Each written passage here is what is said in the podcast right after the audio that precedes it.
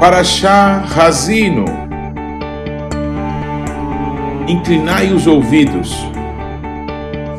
Você sabia que foi com um trecho da canção Razino que o nosso Deus ordenou que Moisés ensinasse para Israel para que por todas as gerações se cantassem? Que Jonathan Edwards, em 1741, pregou o sermão Pecadores nas mãos de um Deus irado. Palavra que gerou um grande avivamento em toda a igreja americana. Nós precisamos ouvir mais sobre isso, inclinar os nossos ouvidos para aquilo que o nosso Deus quer nos dizer. Vamos juntos. Shalom, pessoal. Eu sou Paulo de Tarso e esse é o programa A Minha Torá.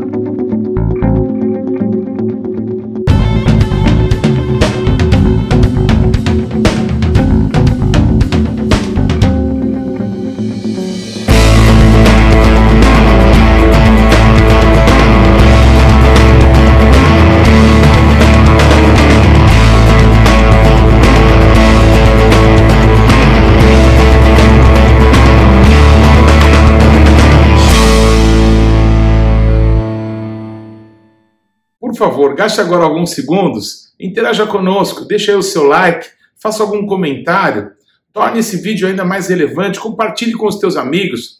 E se você não se inscreveu ainda, não deixe de se inscrever nesse canal. Clique aí no sininho para que você receba as nossas notificações. E vamos juntos mergulhar no conhecimento da palavra de Deus. Vida, quero cumprimentar as pessoas que estão aqui conosco nessa noite. As pessoas estão nos acompanhando pela internet, estão se conectando Estamos juntos aqui para esse serviço de Yom Kippur, não é? Esse dia mais sagrado, não é? De todas as, as datas bíblicas. Essa é a, é a noite, é o período, é o dia mais, mais importante, mais especial. A gente talvez no decorrer dessa noite vai conseguir deixar claro a importância desse dia, não é? Que aponta para a redenção do mundo inteiro, que aponta para a é, volta de Jesus, o reino de Deus entre nós. E para mim é um motivo de muita alegria a gente poder estar juntos aqui. Eu acredito de verdade que o Espírito Santo há de nos conduzir, nos ensinar, amém? Para que possamos viver aquilo que Deus tem para a nossa vida hoje, não é? Para a nossa nação, ah, para as nossas famílias. E eu quero que você, no nome de Jesus, possa conectar o teu coração em Deus e, entender que eh, tem alguém aqui ministrando, não é? É assim que se faz, mas o Espírito de Deus está nos conduzindo a todos nós. Não tem um melhor aqui entre nós. Todos nós dependemos de Deus, todos nós precisamos do Senhor. Jesus é o único sumo sacerdote que já existiu, que não precisou primeiro entregar sacrifícios pelos seus pecados, porque ele não tinha, para que depois entregasse sacrifícios pelo povo. Jesus, o sumo sacerdote da nossa fé, ele, amém, é santo ele viveu em santidade, ele se entregou por nós na cruz do Calvário e ele ressuscitou dentre os mortos e hoje está à destra do Pai nas maiores alturas. É uma honra a gente poder estar reunidos aqui em nome dele. Amém? Eu quero fazer uma oração para a gente começar e quero que você que está nos acompanhando realmente possa permitir que o Espírito Santo esteja aí na tua casa, sabe, ministrando ao teu coração nesse, nesse caminhar nosso. Pai amado, em nome de Jesus. Senhor, eu me encontro aqui, Pai, com os meus irmãos, com amigos queridos, Senhor, com a nossa família, Senhor, e oramos em nome de Jesus, Pai, que cada pessoa que está se conectando a esse serviço de Yom Kippur possa ser, Pai, muito abençoado pela tua presença, pela tua bondade, que o Senhor possa falar profundamente ao coração de todos nós. Nós queremos, precisamos ouvir a tua voz, precisamos discernir o teu tempo de oportunidade para as nossas vidas, e nós te pedimos, nos conduz, Espírito Santo. Senhor, nós não vamos nos guiar por tradições religiosas, mas nós vamos caminhar na tua palavra, naquilo que o Senhor tem nos ministrado nesse tempo. E eu te peço em nome de Jesus, Senhor, traz luz ao coração de cada pessoa, os de perto aqui, os de longe, todos sejam iluminados em seus corações. No Brasil, Pai, Senhor, embora o estado de São Paulo tem essa data como uma data, Senhor, oficial do Estado, não é feriado. Amanhã todas as pessoas vão trabalhar, mas que o nosso coração, Pai, possa estar verdadeiramente, Senhor, voltado ao Senhor. Senhor, entregue a direção do Teu Espírito Santo. É o que nós pedimos, Pai, no nome precioso de Jesus. Amém. Então, o primeiro texto que eu quero ler é um texto de um profeta, um profeta chamado Joel. Um profeta extremamente importante, porque ele profetiza sobre os, os dias do fim, sobre aquele momento que antecede a volta gloriosa de Jesus para reinar. E ele, citando é, uma situação muito terrível que aconteceu em Israel, com uma praga de gafanhotos que devastou Israel nos dias dele, ele faz uma comparação. Deus usa aquela praga terrível para apontar o juízo que haverá de acontecer nesse mundo, em todas as nações, porque esse mundo tem desprezado o nosso Deus. Então o profeta Joel vai falar a respeito disso. Amém? Então eu vou ler Joel capítulo 2, versículos de 1 a 3. Tocai a trombeta em Sião. Tocai ao som do teruá. Teruá é aquele som que os que caminham conosco já há mais tempo conhecem, aquele som choroso, não é? O, o, o dia, o primeiro dia desse sétimo mês é o dia do Yom Teruá, é aquele toque tu, tu, tu, tu, tu, tu, tu, tu, tu, que parece um choro, o choro de Deus chamando o povo de volta. Tocai a trombeta em Sião, tocai o teruá no meu santo monte. Perturbem-se todos os moradores da terra, porque o dia do Senhor vem e já está próximo. Dia de escuridade e densas trevas, dia de nuvens e negridão. No mesmo capítulo, versículos 12 a 17. Ainda assim, agora mesmo diz o Senhor: Convertei-vos a mim de todo o vosso coração, e isso com jejuns, com choro e com pranto. Rasgai o vosso coração, e não as vossas vestes, e convertei-vos ao Senhor, vosso Deus, porque Ele é misericordioso e compassivo, tardio em irar-se e grande em benignidade, e se arrepende do mal. Quem sabe se não se voltará e se arrependerá e deixará após si uma bênção, uma oferta de manjares e libação para o eterno vosso Deus? Tocai a trombeta em Sião, promulgai um santo jejum, proclamai uma assembleia solene, congregai o povo, santificai a congregação, ajuntai os anciãos, reuni os filhinhos e os que mamam, sai o noivo da sua recâmara e a noiva do seu aposento. Chorem os sacerdotes, ministros do nosso Deus, entre o pórtico e o altar, e orem. Poupa o teu povo, ó Senhor, e não entregues a tua herança ao opróbrio, para que as nações façam escárnio dele. Porque hão de dizer entre os povos: onde está o seu Deus? uma profecia de milhares e milhares de anos atrás, falando dos tempos que se aproximam, que estão diante de nós, não é? Tempo de juízo entre as nações. Se você lesse um, um pouquinho mais alguns versículos desse texto, você não teria como não é, pensar no Estado Islâmico, não é? Que alguns anos atrás varreu ali o Oriente Médio e matou tantas pessoas, uma carnificina, uma coisa horrorosa, um exército terrível, trazendo juízo, pois um tempo de trevas, de negritude, de escuridão estão vindo sobre esse mundo. O juízo vem. O, o, Deus usou o profeta Elias, não é? Para dizer o seguinte: que uh, a casa uh, do rei é, de Israel, que era é, infiel ao nosso Deus, ia ser destruída, que o povo de Israel seria destruído, não é? que é, é, aquilo que as pessoas colocavam a sua confiança seria destruída. Mas antes disso acontecer, isso aconteceu, antes Deus mandou o profeta Eliseu e nos dias do profeta Eliseu, não houve nada de destruição, pelo contrário, houve misericórdia, houve, houveram muitos milagres. Eliseu, ele é uma figura do ministério de Jesus. Ele realiza muitos milagres, muitas curas, ele ressuscita mortos, multiplica pães. Da mesma forma que acontece com Elias e com Eliseu, acontece nos dias de Jesus e João Batista. João Batista confronta o rei, João Batista confronta o povo, João Batista confronta todos, dizendo: arrependei-vos, voltem, voltem para Deus. e ele dizia assim: o machado está posto à raiz, ou seja, já está para ser cortado, já está para ser lançado no fogo. João Batista fala de um juízo terrível, mas antes do juízo acontecer, veio Jesus.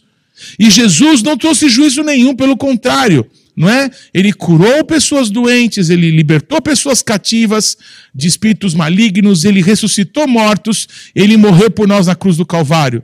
Mas depois que Jesus morreu, ressuscitou e voltou para o céu, passaram 40 anos e o juízo destruiu Israel.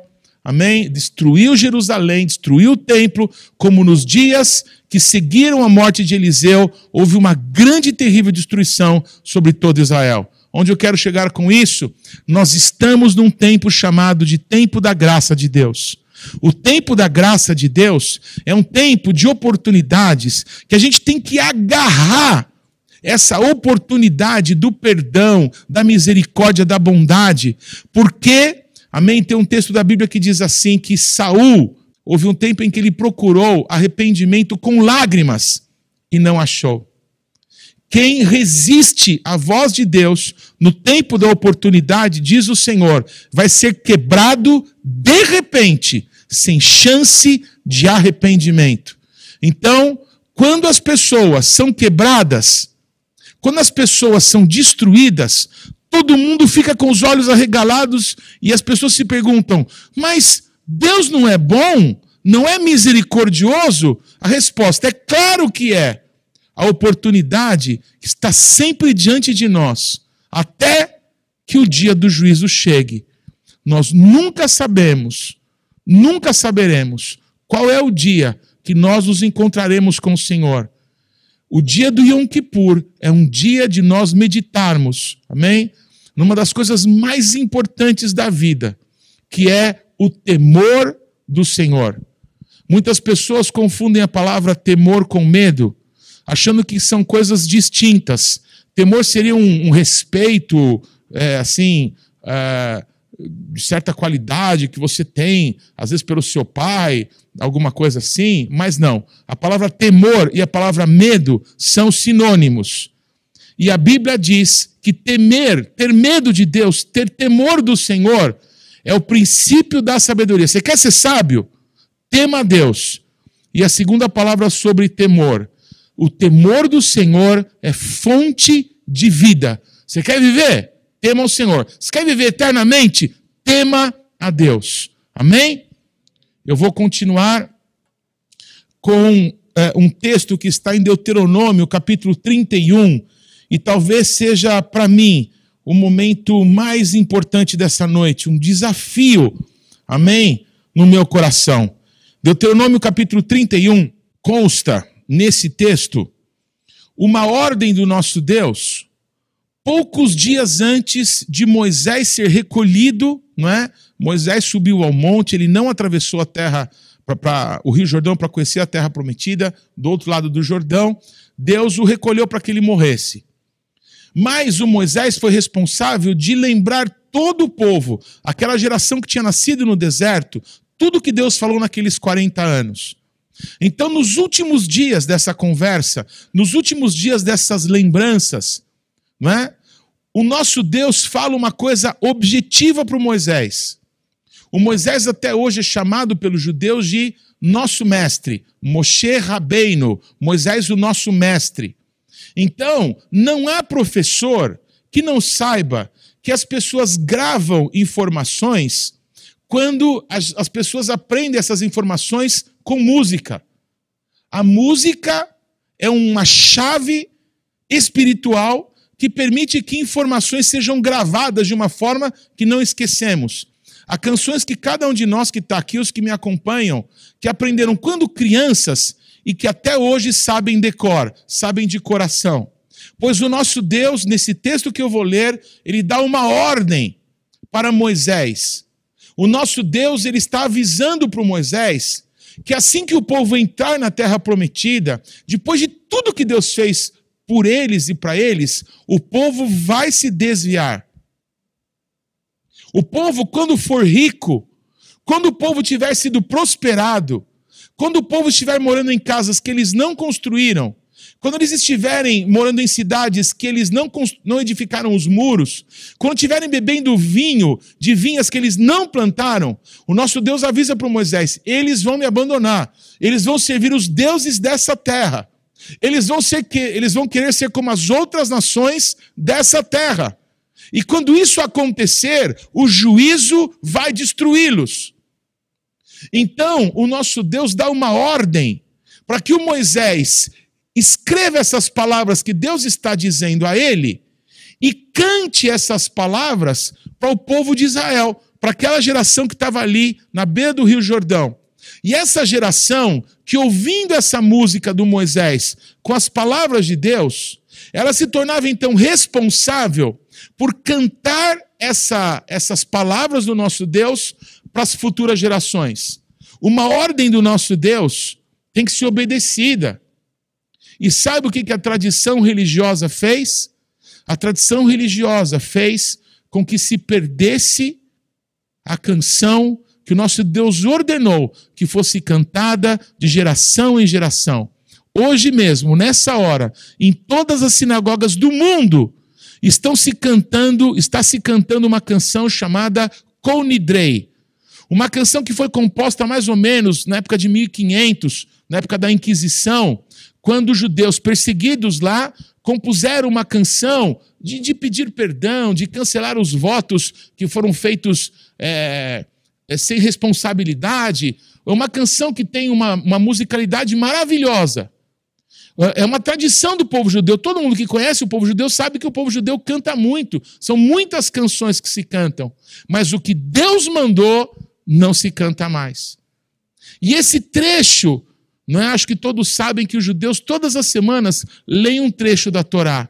Esse trecho dessa canção que eu vou ler, ele é suprimido justamente por causa das festas, esse período que estamos vivendo. Em outras palavras, nós precisamos, amém? Anunciar que o nosso Deus, ele é verdadeiro. A sua palavra vai se cumprir e é tempo de todos nós nos arrependermos. Eu cutuquei muito alguns amigos judeus que eu tenho, dizendo: quem há de cantar de novo, quem há de musicar as palavras que o nosso Deus deu para a nação de Israel e também agora para todas as nações da terra. Ouçam, amém, essas palavras e que o coração de todos nós se encha de temor. Deuteronômio 31, eu vou ler a partir do versículo 19. Escrevei para vós outros este cântico e ensinai-o aos filhos de Israel. Ponde-o na sua boca, para que este cântico me seja por testemunha contra os filhos de Israel.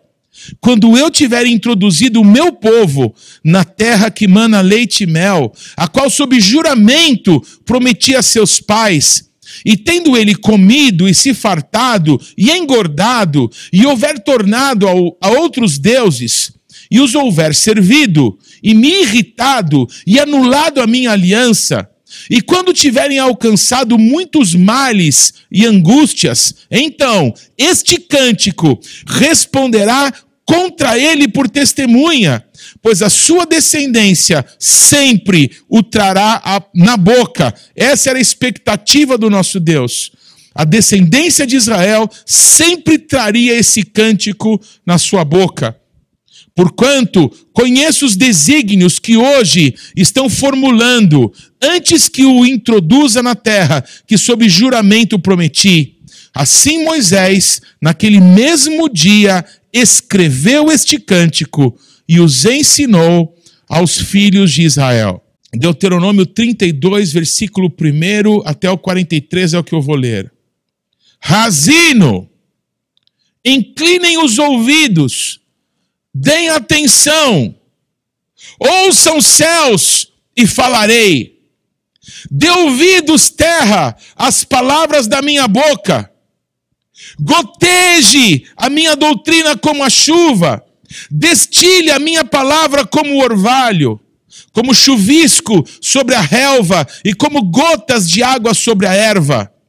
Porque proclamarei o nome do Eterno, engrandecei o nosso Deus. Eis a rocha, suas obras são perfeitas porque todos os seus caminhos são juízo. Deus é fidelidade e não há nele injustiça. É justo e reto. Procederam corruptamente contra ele, já não são seus filhos, e sim suas manchas. É geração perversa e deformada. É assim que recompensas ao Senhor, povo louco e ignorante. Não é Ele teu Pai que te adquiriu, te fez e te estabeleceu? Lembra-te dos dias da antiguidade, atenta para os anos de gerações em gerações.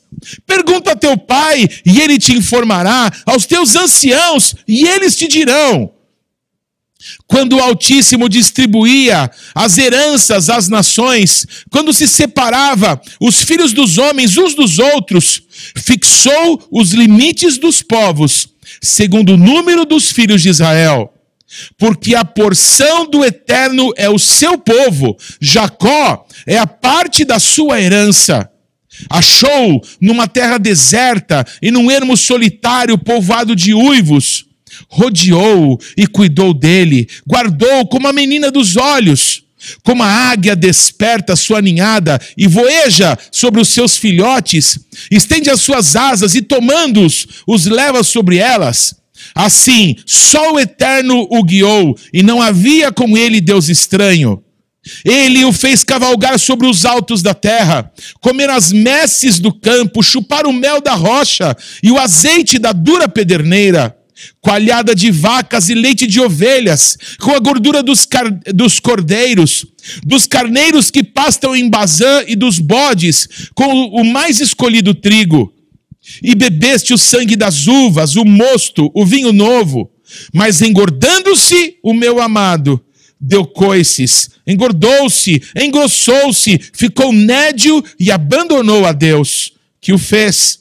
Desprezou a rocha da sua salvação com deuses estranhos o provocaram a ciúmes, com abominações o irritaram.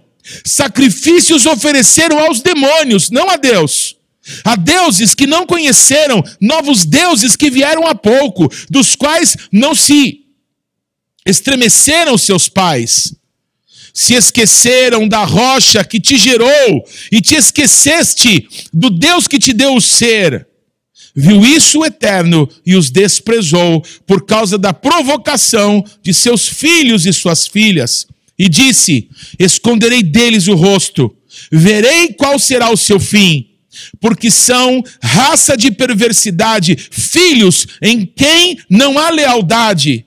Os zelos me provocaram, me desculpa, as zelos me provocaram com aquilo que não é Deus. Com seus ídolos me provocaram a ira. Portanto, eu os provocarei a ciúmes com aquele que não é povo.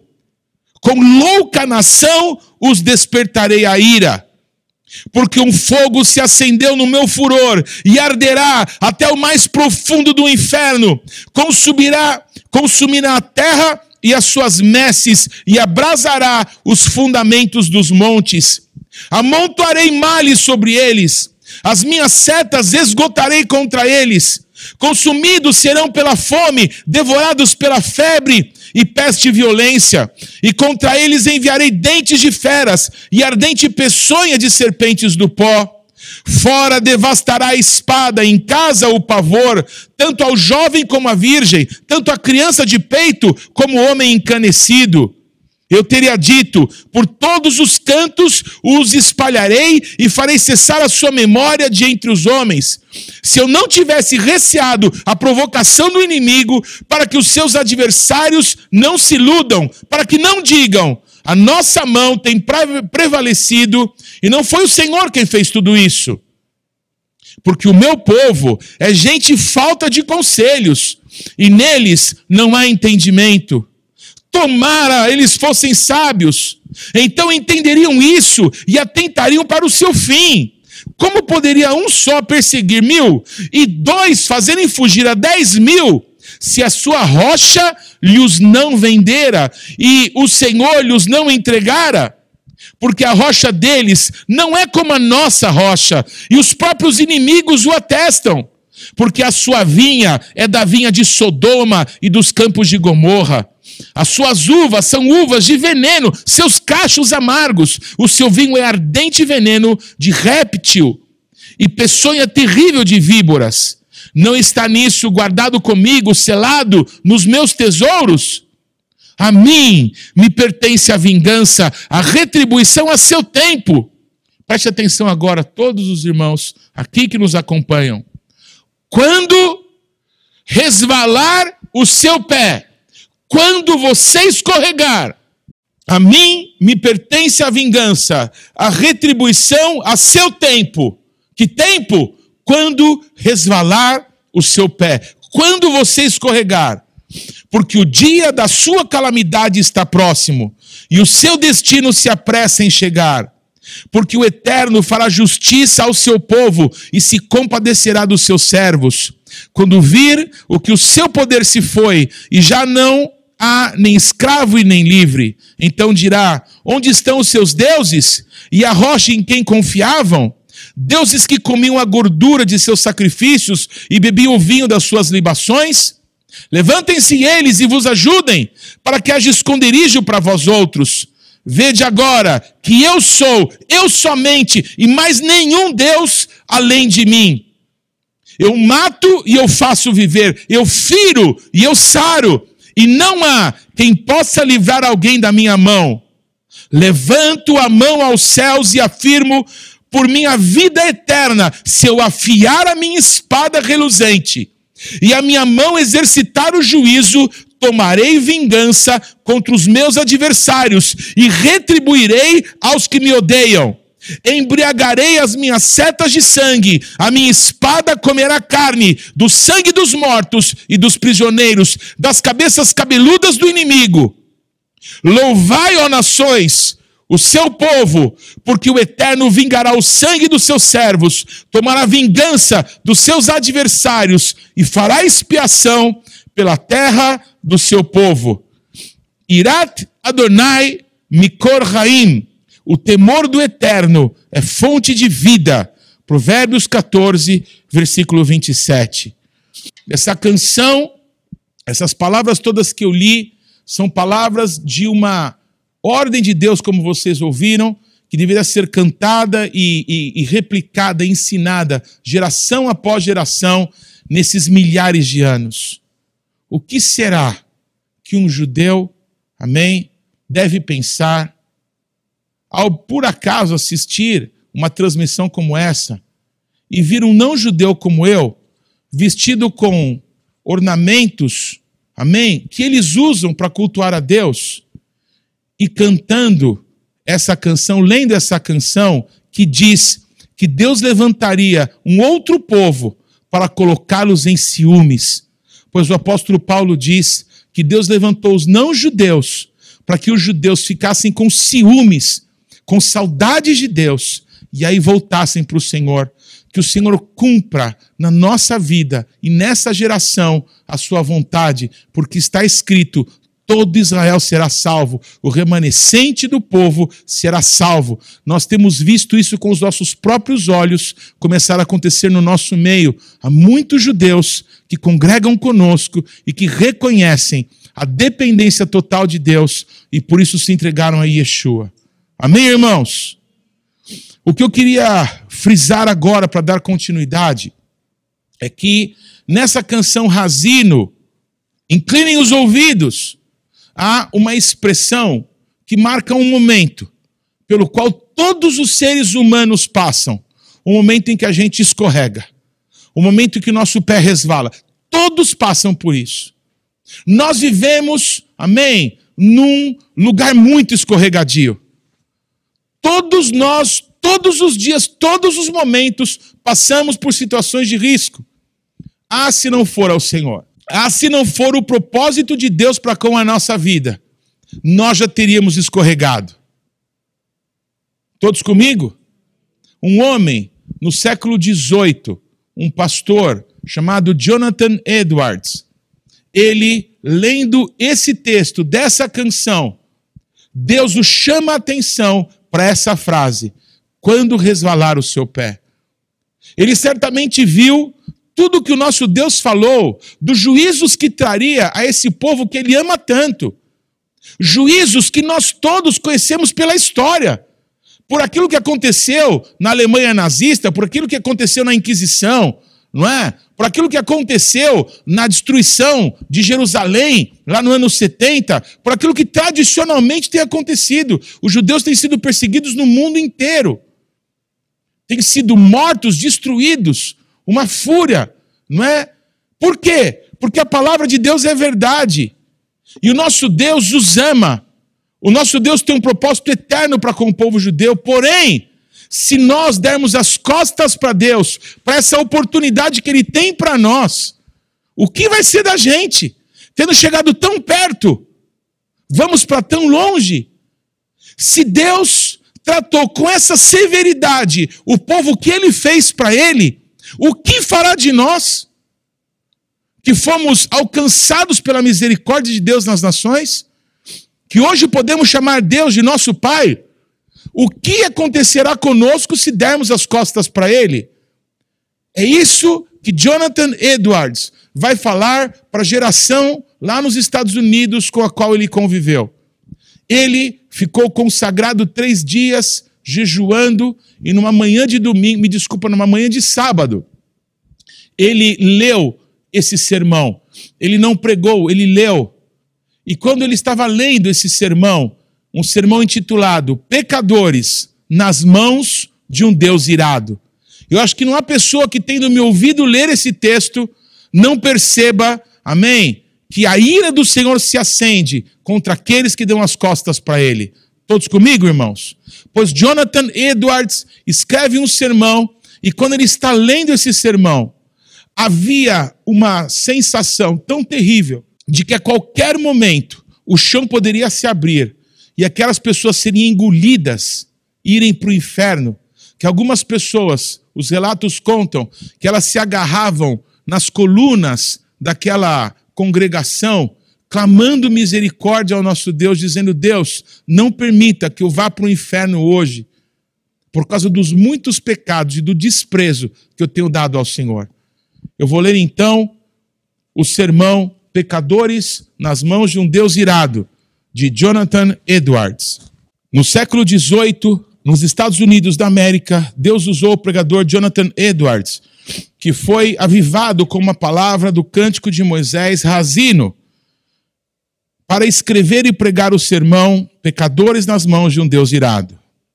Edwards inicia o seu famoso sermão com o texto: A seu tempo, quando resvalar o seu pé.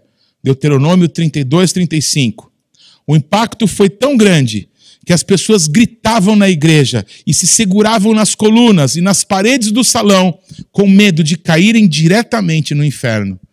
Um avivamento se deu por conta do confronto que foi aquela geração, que foi aquela geração as palavras de Edwards, simplesmente porque ele ouviu, ele fez ecoar uma geração que ouviu.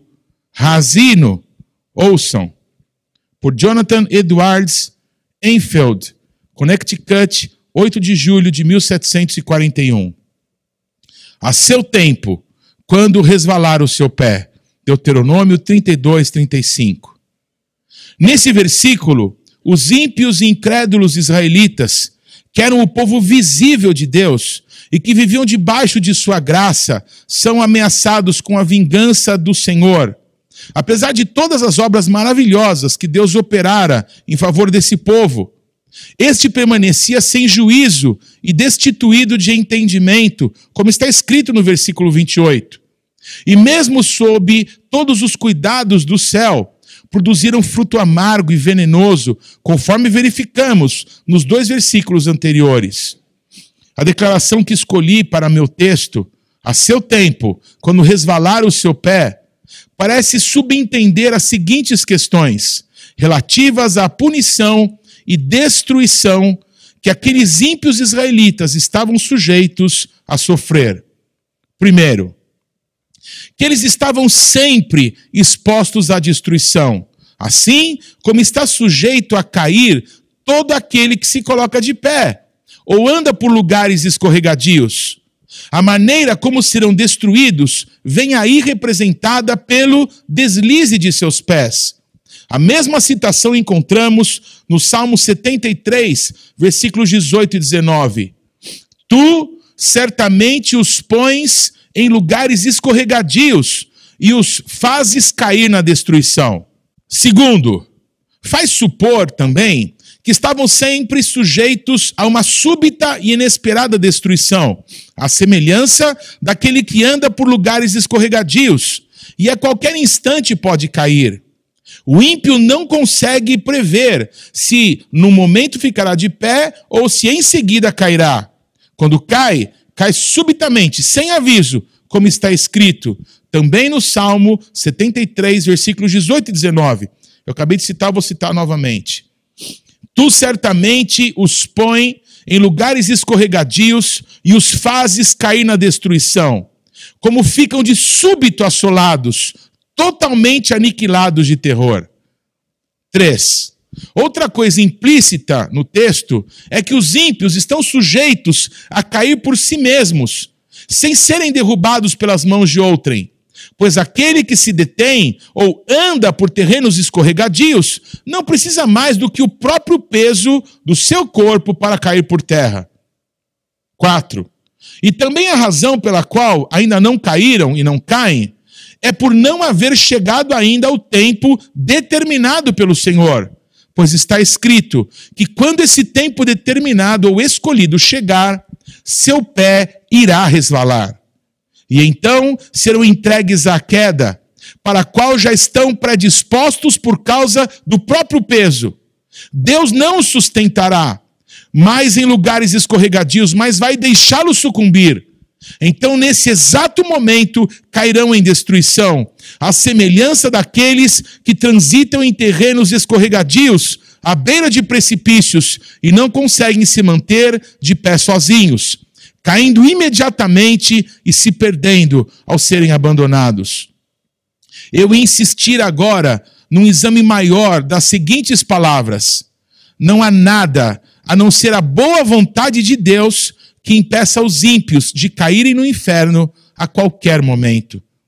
Por mera boa vontade de Deus, me refiro à sua vontade soberana, ao seu livre arbítrio, o qual não é restringido por nenhuma obrigação nem tolhido por qualquer tipo de dificuldade. Em última análise, sob qualquer aspecto, nada, exceto a vontade de Deus, tem o poder para preservar os ímpios da destruição por um instante sequer. A verdade dessa observação transparecerá nas seguintes considerações. Primeira, não falta poder a Deus para lançar os ímpios no inferno a qualquer momento. A mão dos homens não é suficientemente forte quando Deus se levanta. O mais forte deles não tem poder para resistir-lhe, e ninguém consegue se livrar de suas mãos. Ele não pode, ele, desculpa, ele não só pode lançar os ímpios no inferno, como pode fazê-lo com é, a maior facilidade. Muitas vezes, uma autoridade terrena encontra grande dificuldade em dominar um rebelde, o qual acha meios de se fortalecer e se tornar mais poderoso pelo número de seguidores que alicia. Mas com Deus não é assim. Não há força que resista ao seu poder, mesmo que as mãos se unam e que enormes multidões de inimigos do Senhor juntem suas forças e se associem, serão todos facilmente despedaçados são como montes de palha seca e leve diante de um furacão, ou como grande quantidade de restolho perto de chamas devoradoras. Nós achamos fácil pisar e esmagar uma lagarta que se arrasta pelo chão. Achamos fácil também cortar ou chamuscar um fio de linha fino que segura alguma coisa. Então, é simples para Deus, quando lhe apraz, lançar seus inimigos no inferno profundo. Quem somos nós que imaginamos poder resistir àquele ante cuja repreensão a terra treme e perante quem as pedras tombam? Segunda consideração, eles merecem ser lançados no inferno. Assim, a justiça divina não se interpõe no caminho dos ímpios, nem faz objeção pelo fato de Deus usar seu poder para destruí-los a qualquer momento. Muito pelo contrário, a justiça fala assim da árvore que produz frutos maus. Pode cortá-la. Para que está ela ainda ocupando inutilmente a terra? Lucas 13, versículo 7. A espada da justiça divina está a todo tempo erguida sobre suas cabeças, e somente a mão de absoluta misericórdia e mera vontade de Deus podem detê-la. Terceira consideração: os ímpios já estão debaixo da sentença de condenação ao inferno. Eles não só merecem ser lançados ali, mas a sentença da lei de Deus, esse preceito de eterna e imutável retidão que o Senhor estabeleceu entre si mesmo e a humanidade, também se coloca contra eles e assim os mantém. Portanto, tais homens já estão destinados ao inferno, e o que não crê já está condenado. Isso está escrito em João 3,18. Jesus disse isso. O que não crê em Jesus, no Filho do Homem, já está condenado. Assim, todo impenitente pertence verdadeiramente ao inferno. Ali é o seu lugar, ele é de lá, como temos em João 8, 23. Vós cá de baixo. E para lá é destinado. Este é o lugar que a justiça, a palavra de Deus e a sentença de sua lei imutável reservam para ele. Quarta consideração. Assim sendo, eles são objetos da ira e da indignação de Deus, que se manifesta através dos tormentos do inferno. E a razão de não descerem ao inferno agora mesmo não é pelo fato do Senhor, em cujo poder se encontram, estar menos irado com eles no momento, ou pelo menos não tão encolerizado como está com aquelas miseráveis criaturas a quem ele atormenta no inferno, as quais experimentam e sofrem ali a fúria de sua indignação. Sim, Deus se acha muito mais furioso com um grande número de pessoas que está vivendo na terra agora, talvez de modo mais tranquilo e confortável do que muitos daqueles que estão experimentando as chamas do inferno. Portanto, a razão porque Deus ainda não abriu a sua mão e os liquidou, não é por ele não se importar com as suas iniquidades ou não se ofender. O Senhor não se parece com eles, embora pensem que sim. A fúria de Deus arde contra eles, sua condenação não demora. O abismo está preparado, o fogo está pronto, a fornalha incandescente está ardendo, pronta para recebê-los. As chamas vermelhas queimam, a espada luminosa foi afiada e pesa sobre as suas cabeças. O inferno abriu a sua boca debaixo deles. Quinta consideração: o diabo está pronto a cair sobre os ímpios para apoderar-se deles como coisa sua, no momento em que Deus o permitir. Eles lhe pertencem, suas almas encontram-se em seu poder e sob seu domínio.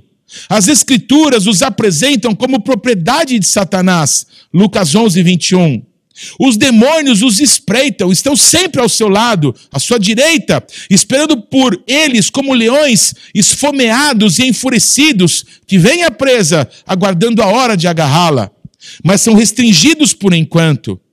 Se Deus retirasse sua mão, a qual os refreia, eles cairiam sobre suas pobre, pobres almas num instante. A velha serpente está pronta a dar o bote. O inferno escancara sua boca para recebê-los. E se Deus permitisse, seriam rapidamente engolidos e consumidos. Nas almas dos pecadores reinam aqueles princípios diabólicos. Essa é a sexta consideração. Nas almas dos pecadores reinam aqueles princípios diabólicos que os faria arder agora mesmo no inferno, se não fosse a restrição imposta por Deus. Existe na própria natureza carnal do homem uma potencialidade alicerçando os tormentos do inferno. Há aqueles princípios corruptos que agem de maneira poderosa sobre eles, que só dominam completamente e que são sementes do fogo do inferno. Esses princípios são ativos e poderosos, de natureza extremamente violenta, e se não fosse a mão restringidora do Senhor, sobre eles seriam logo destruídos. Iriam arder em chamas da mesma forma que a corrupção e a rebeldia fazem arder os corações das pessoas condenadas, gerando nelas os mesmos tormentos.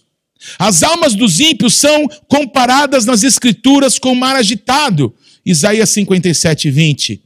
Por enquanto, Deus controla as iniquidades deles pelo seu imenso poder, como faz com as ondas enfurecidas do mar, dizendo: virão até aqui, mas não prosseguirão. Mas se Deus retirasse deles o seu poder refreador, seriam todos tragados por elas. O pecado é a ruína e a miséria da alma. Ele é destrutivo pela própria natureza. E se Deus o deixasse sem controle, não seria preciso mais nada para tornar as almas humanas absolutamente miseráveis. A corrupção no coração do homem é algo cheio de fúria, incontrolável e sem freio.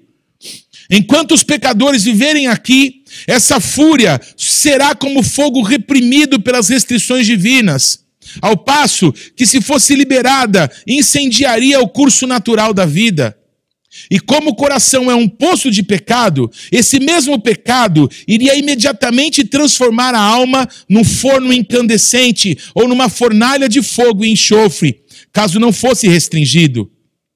Sétima consideração: o fato de não haver sinais visíveis da morte por perto não quer dizer que haja, por um momento, sequer segurança para os ímpios. O fato de um homem natural ter boa saúde, de não prever que poderia deixar esse mundo num minuto por um acidente, de não haver perigo visível à sua volta, nada disso lhe serve de segurança. Contínuas, inúmeras experiências humanas em todas as épocas nos mostram que não existem provas de que o homem não esteja à beira da eternidade, ou de que seu próximo passo não venha a ser no outro mundo. Os caminhos e meios invisíveis e imprevistos de chegar lá são incontáveis e inconcebíveis. Os homens não convertidos caminham por cima das profundezas do inferno sobre uma superfície frágil, onde existem várias áreas quebradiças, também invisíveis, as quais não conseguirão aguentar o seu peso. As flechas da morte voam ao meio-dia, sem serem vistas. O olhar mais atento não pode distingui-las. Deus tem muitas maneiras diferentes e misteriosas de tirar os homens pecadores do mundo e despachá-los para o inferno.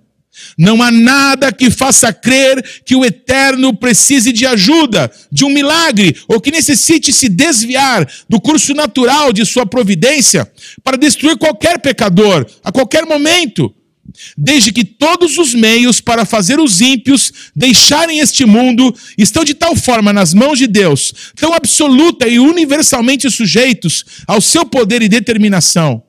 Segue-se que a ida dos pecadores para o inferno, a qualquer momento, depende simplesmente da vontade de Deus, quer usando meios ou não.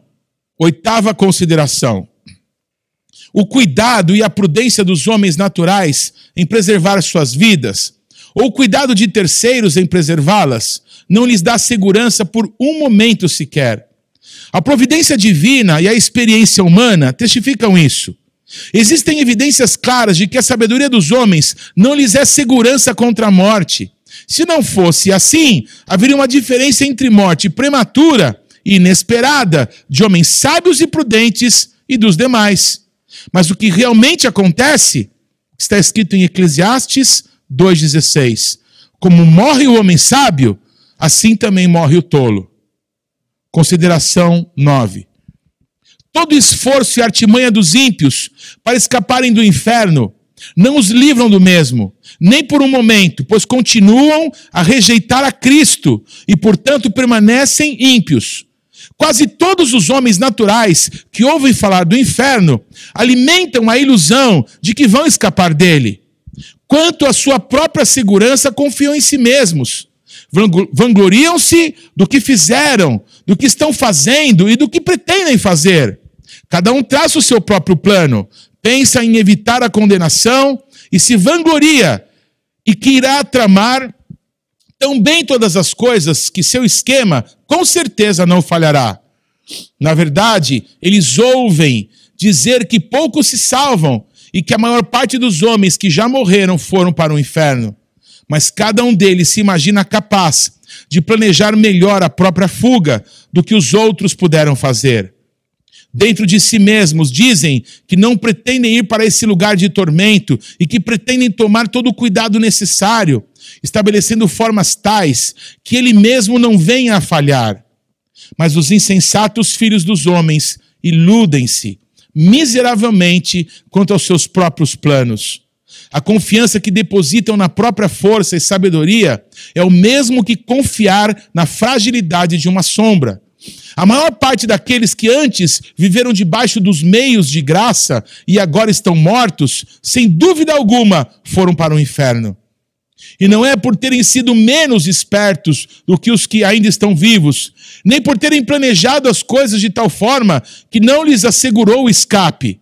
Se pudéssemos falar com eles, um a um, e perguntar-lhes se, quando vivos, esperavam ser vítimas de tamanha miséria, sem dúvida ouviríamos todos dizer: Não, eu nunca pensei em vir para cá.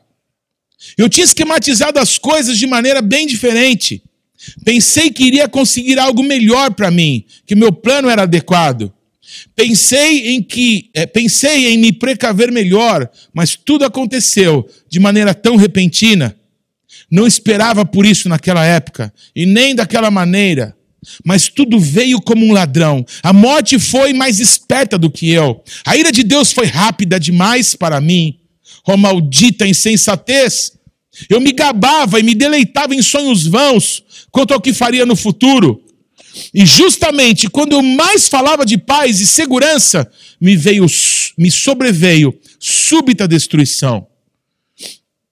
Décima consideração. Deus não se sujeita a nenhuma obrigação, nem a nenhuma promessa de manter o homem natural fora do inferno, por um momento sequer. Ele não fez absolutamente nenhuma promessa de vida eterna, ou de libertação, ou proteção da morte eterna, senão aquelas que estão contidas na aliança da graça, as promessas concedidas em Cristo, no qual todas as promessas são o sim e o amém. Mas, obviamente, os que não são filhos da aliança da graça não têm interesse na mesma, pois não creem em nenhuma das suas promessas e nem têm o menor interesse no mediador dessa aliança. Portanto, apesar de tudo que os homens possam imaginar ou pretender sobre as promessas de salvação, devido às suas lutas pessoais e buscas incessantes, deixamos claro e manifesto que qualquer desses esforços ou orações que se façam em relação à religião será inútil, a não ser que creiam em Cristo, o Senhor. De modo nenhum Deus está obrigado a conservá-los fora da condenação eterna. Então os homens impenitentes estão detidos nas mãos de Deus por cima do abismo do inferno. Eles merecem o lago de fogo e para ele estão destinados.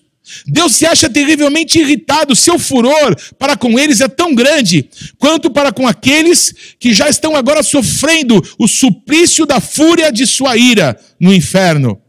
Esses ímpios não fizeram absolutamente nada para abrandar ou diminuir a sua cólera. Portanto, o Senhor não está de modo algum preso a qualquer promessa de livramento, nem por um momento sequer. O diabo espera por eles, o inferno já escancarou a sua boca para tragá-los. O fogo latente em seus corações agrava-se agora, querendo explodir. E como continuam sem o menor interesse no mediador, não existem meios ou alcance deles que lhes possa dar segurança. Em suma, eles não têm refúgio e nada onde se segurar. Os que retêm a cada instante, perdão, os, o que os retém a cada instante é absoluta boa vontade divina e a clemência, sem compromisso, sem obrigação, de um Deus enraivecido. Aplicação. Essa mensagem pode despertar as pessoas não convertidas para o significado do perigo que estão correndo. Isso que vocês escutaram é o caso de todo aquele que não está em Cristo. Esse mundo de tormento, isto é, o lago de enxofre incandescente, está aberto debaixo dos vossos pés.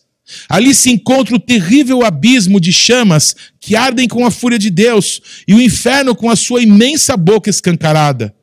E vocês não têm onde se apoiarem, nem coisa alguma onde se segurarem. Não existe nada entre vocês e o inferno, senão o ar. E só o poder e o favor de Deus podem vos suster. Provavelmente, vocês não têm consciência dessas coisas, acham que vão conseguir se livrar do inferno e não veem nisso tudo a mão de Deus. E olham as coisas ao seu redor como o bom estado de vossa saúde física, os cuidados que tomam de vossas vidas e os meios que usam para vossa própria preservação. Mas essas coisas não representam nada. Se Deus retirasse a sua mão, elas de nada valeriam para impedir-vos a queda elas valem tanto como a brisa tênue que tenta sustentar uma pessoa no ar. Vossas iniquidades vos fazem pesados como chumbo, pendentes para baixo, pressionados em direção ao inferno pelo próprio peso. E se Deus permitisse que caíssem, vocês afundariam imediatamente, desceriam com a maior rapidez e mergulhariam nesse abismo sem fundo vossa saúde, vossos cuidados e prudência, vossos melhores planos, toda a vossa retidão, de nada valeriam para sustentar-vos e conservar-vos fora do inferno. Seria como tentar segurar uma avalanche de pedras com a teia de uma aranha. Se não fosse a misericórdia de Deus, a terra não suportaria vocês por um só momento, pois são uma carga para ela. A natureza geme por causa de vocês. A criação foi obrigada a se sujeitar à escravidão involuntariamente por causa da vossa corrupção. Não é com prazer que o sol brilha sobre vocês, para que a sua luz vos alumie, para pecarem e servirem a Satanás. A terra não produz de bom grado seus frutos para satisfazer a vossa luxúria, nem está disposta a servir de palco à exibição de vossas iniquidades. Não é voluntariamente que o ar alimenta os vossos corpos, mantendo viva a chama dos vossos corpos, enquanto vocês gastam a vida servindo os inimigos de Deus. As coisas criadas por Deus são boas e foram feitas para o homem por meio delas, é, por meio, para que por meio delas servisse ao Senhor. Não é com prazer que prestam serviço a outros propósitos e gemem quando são ultrajadas ao, serviço, ao servirem objetivos tão contrários à sua finalidade e natureza. E a própria terra vomitaria vocês se não fosse a mão soberana daquele a quem vocês tanto têm ofendido. Eis aí as nuvens negras da ira de Deus pairando agora sobre as vossas cabeças, carregadas por uma tempestade ameaçadora, cheias de trovões. Não fosse a mão restringidora do Senhor, elas arrebentariam imediatamente sobre vocês. A misericórdia soberana de Deus, por enquanto, refreia esse vento impetuoso. Do contrário, ele sobreviria com fúria. Vossa destruição ocorreria repentinamente e vocês seriam como palha dispersada pelo vento. A ira de Deus é como grandes águas represadas que crescem mais e mais aumentam de volume até que encontram uma saída. Quanto mais tempo a correnteza for reprimida, mais rápido e forte será o seu fluxo ao ser liberada. É verdade que até agora ainda não houve um julgamento por vossas obras más. A enchente da vingança de Deus encontra-se represada. Mas por outro lado, vossa culpa cresce cada vez mais e dia a dia vocês acumulam mais e mais ira contra si mesmos. As águas estão subindo continuamente, fazendo sua força aumentar mais e mais. Nada, a não ser a misericórdia de Deus, detém as águas, as quais não querem continuar represadas e forçam uma saída. Se Deus retirasse sua mão das comportas, elas se abririam imediatamente, e o mar impetuoso da fúria da ira de Deus iria se precipitar com furor inconcebível e cairia sobre vocês com poder onipotente. E mesmo que vossa força fosse dez mil vezes maior do que é, sim, dez mil vezes maior do que a força do mais forte e vigoroso diabo do inferno, não valeria nada para resistir ou deter a ira divina. O arco da ira de Deus já está preparado e a flecha ajustada ao seu cordel. A justiça aponta a flecha para o vosso coração estica o arco. E nada senão a misericórdia de Deus, um Deus irado, que não se compromete e a nada se obriga, impede que a flecha se embeba agora mesmo do vosso sangue. Assim estão todos vocês que nunca experimentaram uma transformação real em vossos corações, pela ação poderosa do Espírito do Senhor em vossas almas. Todos vocês não nasceram de novo, nem foram feitos novas criaturas, ressurgindo da morte do pecado para um estado de luz e para uma vida nova, nunca experimentada antes. Por mais que vocês tenham modificado a conduta em muitas coisas e tenham possuído simpatias religiosas e até mantido uma forma pessoal de religião com vossas famílias e em particular indo à casa do Senhor, sendo até severos quanto a isso, mesmo assim, vocês estão nas mãos de um Deus irado. Somente a sua misericórdia vos livra de ser, agora, nesse momento, tragados pela destruição eterna. Por menos convencidos que vocês estejam agora quanto às verdades ouvidas, no porvir serão plenamente convencidos. Aqueles que já se foram e que estavam na mesma situação que a vossa, percebem que foi exatamente isso que lhes aconteceu, pois a destruição caiu de repente sobre muitos deles, quando menos esperavam e quando mais afirmavam viver em paz e segurança. Eu vou citar o Razino, Deus diz assim para o povo de Israel: Vocês não são meus filhos, vocês são minhas manchas. Ele está terrivelmente irado, e o seu furor contra vocês queima como fogo. Ele vê vocês como apenas dignos de serem lançados no fogo. E os seus olhos são tão puros que não podem tolerar tal visão. Vocês são dez mil vezes mais abomináveis a seus olhos do que a mais odiosa das serpentes venenosas para os olhos humanos. Vocês o têm ofendido infinitamente mais do que qualquer rebelde obstinado ofenderia um governante. No entanto, nada, a não ser a sua mão, pode impedir-vos de cair no fogo a qualquer momento. O fato de vocês não terem ido para o inferno a noite passada e de terem tido permissão para acordar ainda aqui nesse mundo, depois de terem fechado os olhos ontem para dormir, atribui-se ao mesmo favor. Não existe outra razão para vocês não para vocês não serem lançados no inferno ao se levantarem pela manhã, a não ser o fato da mão de Deus ter vos sustentado.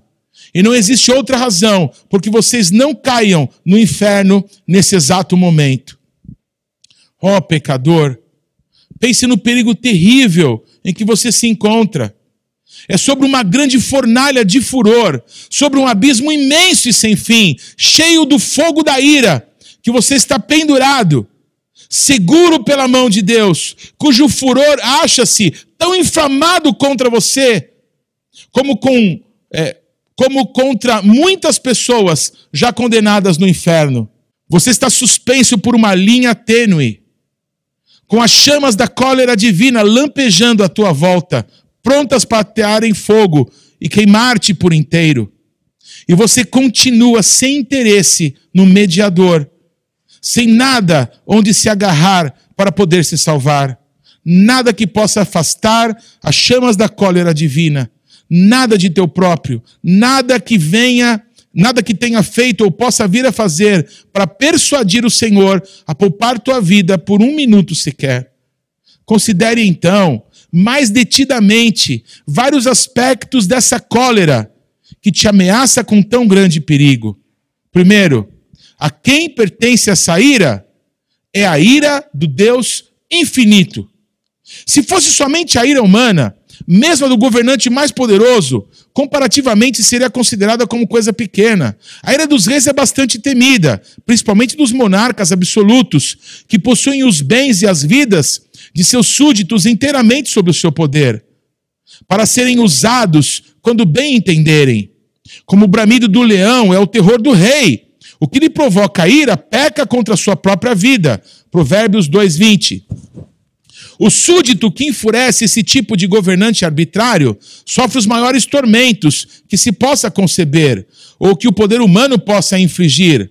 Porém, os mais os maiores principados da terra, em toda a sua grandeza, majestade e poder, mesmo revestidos de seus grandes terrores, não são mais do que vermes débeis e desprezíveis que rastejam no pó quando comparadas com o grande e todo-poderoso Criador e Rei dos céus e da terra.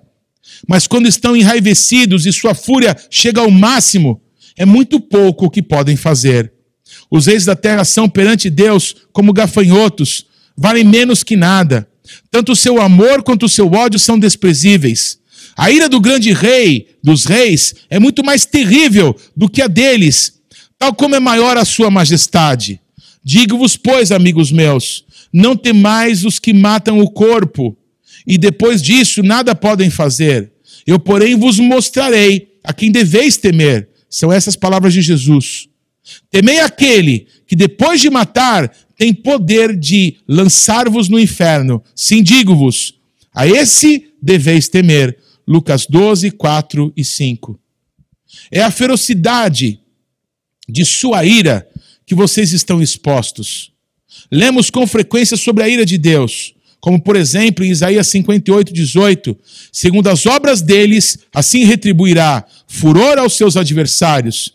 E também em Isaías 66, 15: porque eis que o Senhor virá em fogo e os seus carros como um torvelinho, para tornar sua ira em furor e a sua repreensão em chamas de fogo. E assim é em muitos outros lugares da Bíblia. Lemos também em Apocalipse 19, 15: o lagar do vinho do furor da ira do Deus Todo-Poderoso. Essas palavras são incrivelmente aterroradoras. Se estivessem escrito apenas a ira de Deus, isso já nos faria supor algo bastante temível. Mas está escrito o furor da ira de Deus, ou seja, a fúria de Deus, o furor do eterno. Oh, quão terrível deve ser esse furor! Quem pode exprimir ou conceber o que essas palavras contêm? Mas não é apenas isso que está escrito, e sim o furor da ira do Deus Todo-Poderoso. Essas palavras dão a entender que uma grande manifestação de seu poder onipotente vai acontecer. Através dela, ele infligirá aos homens com todo o furor de sua ira. Assim como os homens costumam manifestar sua própria força através do furor de sua ira, a onipotência divina irá, da mesma forma, se enfurecer e se manifestar. Então, qual será a consequência de tudo isso? O que será do pobre verme que vier sofrer todo esse mal? Que mãos serão tão fortes e que coração conseguirá suportar tanto furor? A que terrível, inexprimível, inconcebível abismo de miséria irá chegar a pobre criatura humana que será vítima disso tudo? Pensem bem, vocês que estão aqui agora e que permanecem em estado pecaminoso, o fato de Deus vir a efetivar o furor da sua ira torna implícito que ele infligirá este castigo sem compaixão.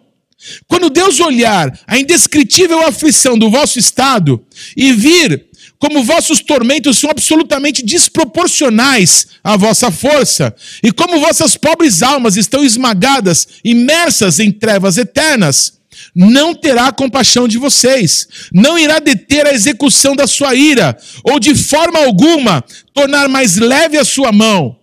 Nessa hora, Deus não usará de misericórdia com vocês, nem conterá o seu vento impetuoso, ele não terá consideração para com o vosso bem-estar e nem irá evitar que vocês sofram. Na verdade, fará com que sofram na medida exata que sua rigorosa justiça vier a requerer.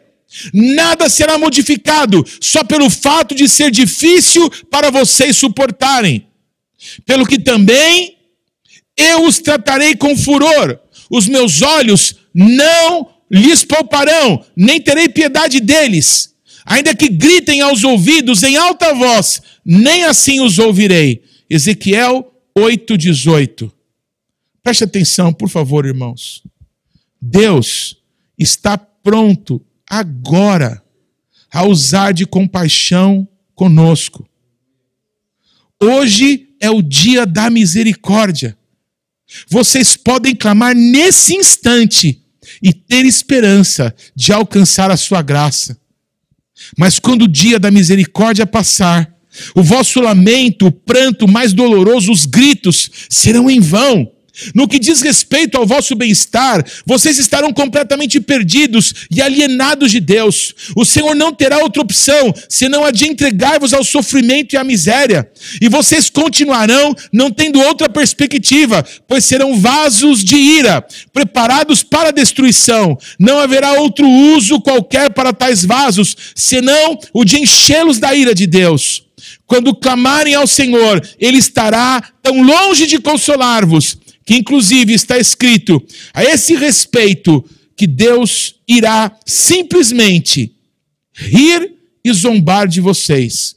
Provérbios 1, 25 e 26. Vejam quão terríveis são essas palavras do grande Senhor. O lagar, eu o pisei sozinho, e dos povos nenhum homem se achava comigo. Pisei as uvas na minha ira, no meu furor as esmaguei, e o seu sangue me salpicou as vestes e me manchou o traje todo. Isaías 63, 3. É quase impossível se conceber palavras que tragam em si uma manifestação maior dessas três coisas: desprezo, ódio e fúria de indignação. Se clamarem a Deus por consolo, Ele estará longe de querer vir consolar-vos, ou de querer demonstrar-vos interesse ou favor. Ao contrário, o Senhor simplesmente irá esmagar-vos sob os seus pés. E apesar de saber que ao pisotear-vos, vocês não poderão suportar o peso da sua onipotência, ainda assim ele não vai se importar, irá esmagar-vos debaixo dos seus pés, sem piedade, espremendo o vosso sangue e fazendo com que o mesmo espirre longe, manchando suas vestes, maculando o seu traje. Ele não só irá odiar-vos, como devotará a vós o maior desprezo. Lugar algum será considerado próprio para vocês, a não ser debaixo dos seus pés, para serem pisados como a lama das ruas. A miséria a que vocês estão sujeitos é aquela que Deus vos infligirá, a fim de demonstrar a força da ira do Senhor. Deus tem em seu coração a intenção de mostrar aos anjos e aos homens não só a excelência do seu amor, como a severidade do seu furor. Às vezes, os governantes da terra resolvem mostrar a sua força, a força da sua ira, através de castigos extremos que mandam infligir sobre aqueles que os enfurecem. Nabucodonosor, o poderoso e arrogante rei do império dos caldeus, demonstrou seu furor quando, ao se irritar com Sadraque, Mesaque e Abidinego, ordenou que se acendessem a fornalha de fogo ardente sete vezes mais do que o normal.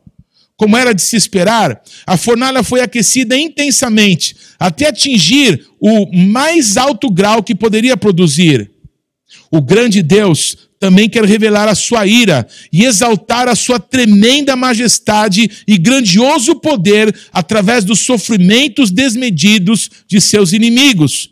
Que diremos, pois, se Deus, querendo mostrar a sua ira e dar a conhecer o seu poder, suportou com longanimidade os vasos da ira, preparados para a perdição.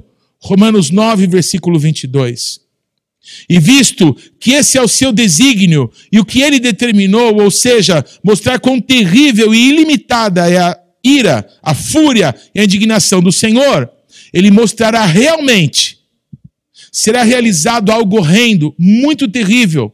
Quando o grande e furioso Deus tivesse levantado e executado sua terrível vingança sobre o, seu, sobre o mísero pecador e o desgraçado estiver sofrendo o peso e o poder infinito da sua indignação, então Deus chamará o universo inteiro para contemplar a imensa majestade e tremendo poder que nele existe.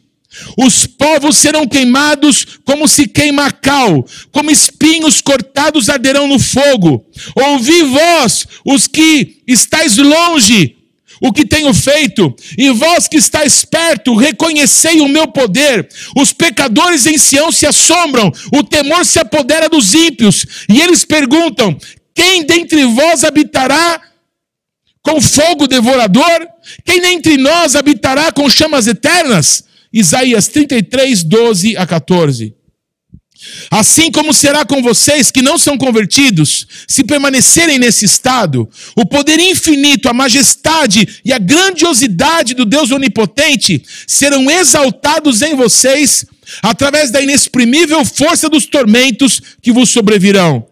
Vocês serão atormentados na presença dos santos anjos e na presença do Cordeiro. E quando estiverem nesse estado de sofrimento, os gloriosos habitantes do céu sairão para contemplar esse espetáculo horrendo e verão como é a fúria do Todo-Poderoso.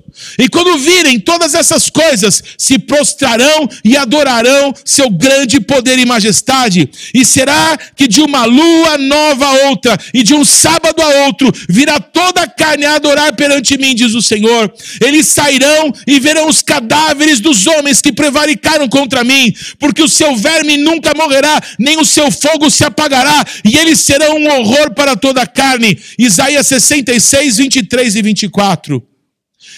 É uma ira eterna. Já seria algo terrível sobre o furor e a cólera do Deus Todo-Poderoso por um momento mas vocês terão de sofrê-la por toda a eternidade. Essa intensa e horrenda miséria não terá fim. Ao olhar para o futuro, vocês verão à frente uma interminável eternidade de duração infinita que irá devorar vossos pensamentos e assombrar as vossas almas. E vocês irão se desesperar com certeza por não conseguirem nenhum livramento, termo, alívio ou descanso para tanta dor. Saberão também que terão de sofrer até a última gota por, é, por longos séculos, por milhões e milhões de anos, lutando e pelejando contra esta vingança inclemente e toda poderosa. Então, depois de passar por tudo isso, quando tantos séculos vos tiverem consumido, saberão que tudo não passa apenas de uma gota d'água, quando comparado ao que ainda resta. Portanto, o vosso castigo será com certeza infinito. Oh, quem poderia exprimir o estado de uma alma em tais circunstâncias? Tudo que pudermos dizer sobre o assunto vai nos dar apenas uma débil e frágil visão da realidade. Ela é inexprimível, inconcebível, pois quem conhece o poder da ira do Senhor? Que horrendo é o estado daqueles que diariamente, a cada hora, se encontram em perigo de sofrer tamanha ira e infinita miséria. Mas esse é o caso sinistro de toda alma que ainda não nasceu de novo. Por mais moral, austera, sóbria e religiosa que seja, queira Deus vocês pensassem em todas essas coisas, sejam jovens ou velhos. Há razões de sobra para acreditar que muitos daqueles que ouviram o Evangelho certamente estarão expostos a esse tormento por toda a eternidade. Não sabemos quem são eles, nem o que pensam. Pode ser que estejam tranquilos agora, escutando essa mensagem, sem se perturbarem muito, e que estejam até se gabando de que, no caso deles, conseguirão escapar se soubéssemos que dentre os nossos conhecidos existe uma pessoa, uma só, sujeita a sofrer tal tormento, como seria doloroso para nós encarar o assunto. Se conhecêssemos essa pessoa, sempre que a víssemos, uma tal visão seria terrível para nós. Iríamos todos levantar grande choro e plantear por sua causa. Mas infelizmente, em vez de uma pessoa só, é provável que muitos se lembrem dessas exortações somente no inferno. Inúmeras pessoas podem estar no inferno em breve tempo, antes mesmo do ano terminar. E aqueles que estão agora com saúde, tranquilos e seguros, podem chegar lá antes do amanhecer. Todos os que dentre vocês continuarem até o fim em estado natural pecaminoso, e que conseguirem ficar fora do inferno por mais tempo, estarão lá também em breve. Sua condenação não tardará, virá de súbito e provavelmente para muitos de vocês de maneira repentina. Vocês têm toda a razão em se admirarem de não estar ainda no inferno.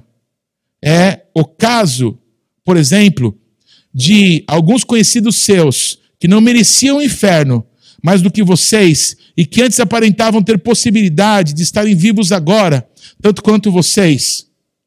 Para o caso deles, já não há esperança. Estão clamando lá em extrema penúria e perfeito des desespero. Mas vocês estão aqui, na terra dos vivos, cercados pelos meios da graça, tendo a grande oportunidade de obter a salvação. O que não dariam aquelas pobres almas condenadas, desesperadas, pela oportunidade de viver mais um só dia, como vocês desfrutam nesse momento. E agora, vocês têm uma excelente ocasião.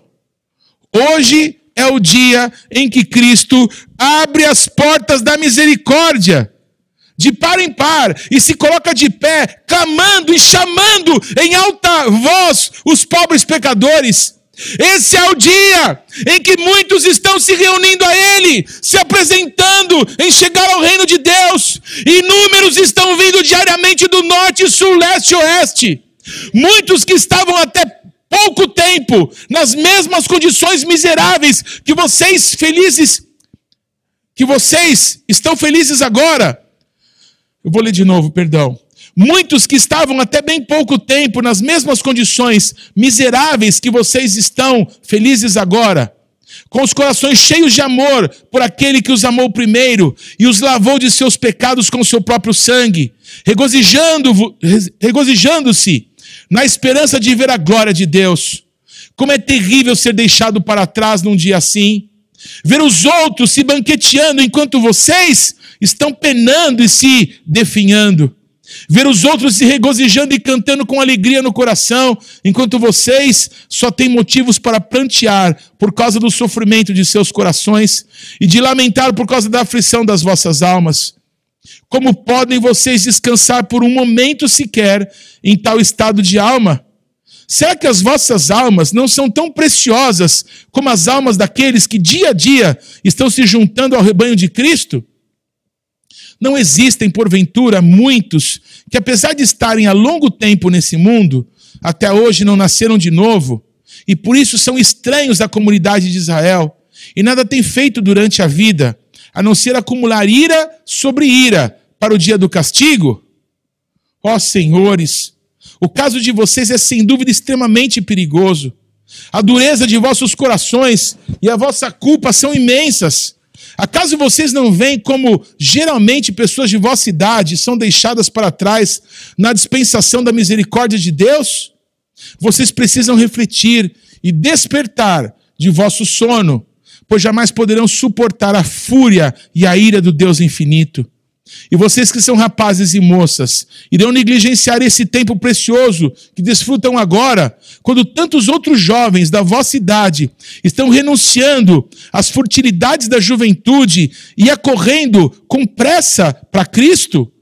Vocês têm nesse momento uma oportunidade mas se a desprezarem, sucederá o mesmo que agora está acontecendo com todos aqueles que gastaram em pecado os dias mais preciosos da sua mocidade, chegando a uma terrível situação de cegueira e insensibilidade.